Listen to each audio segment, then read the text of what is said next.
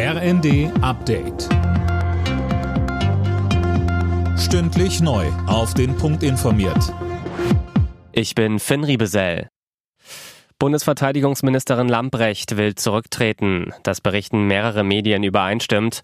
Laut Süddeutscher Zeitung soll Lamprecht bereits mit Kanzler Scholz gesprochen haben. Demnach soll es kommende Woche schon soweit sein. Eine offizielle Stellungnahme gibt es bisher noch nicht. Laut Bild wird bereits über ihre Nachfolge beraten. Angeblich könnte es die Wehrbeauftragte Eva Högel werden. Lamprecht steht seit längerem wegen ihrer Amtsführung in der Kritik. Die Maskenpflicht in Bussen und Bahnen fällt, sowohl im Nah- als auch im Fernverkehr. Fabian Hoffmann fasst zusammen. Ab dem 2. Februar fallen die Masken im Fernverkehr. Die aktuelle Pandemielage lässt das zu, sagt Gesundheitsminister Lauterbach. Und auch im Nahverkehr ist Schluss mit Maskenpflicht. Die restlichen sieben Bundesländer haben ein Ende für Anfang Februar angekündigt. Unter anderem sind das Hamburg, NRW und Bremen. Die übrigen neun Länder hatten die Maskenpflicht bereits zuvor beendet oder das Aus bekannt gegeben.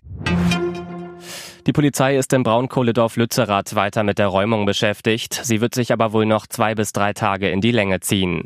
Klimaaktivisten sind auf Bäume geklettert und haben sich außerdem aber auch in unterirdischen Gängen verschanzt. Dazu sagte Aachens Polizeipräsident Dirk Weinsbach. Ich habe mir gerade persönlich einen Eindruck äh, vor Ort machen können. Ich war in dem Kellergewölbe. Das ist schon alles sehr ja, erschreckend und ich kann nur an diejenigen, die da unten sind, appellieren, sich und andere nicht weiter in Gefahr zu begeben.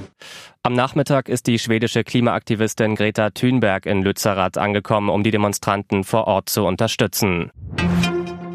Deutschland hat zum Auftakt der Handball-WM einen Sieg eingefahren. Das Team von Bundestrainer Gislason setzte sich im polnischen Katowice mit 31 zu 27 gegen Katar durch. Am Sonntag geht es in der Vorrunde weiter mit der Partie gegen Serbien. Alle Nachrichten auf rnd.de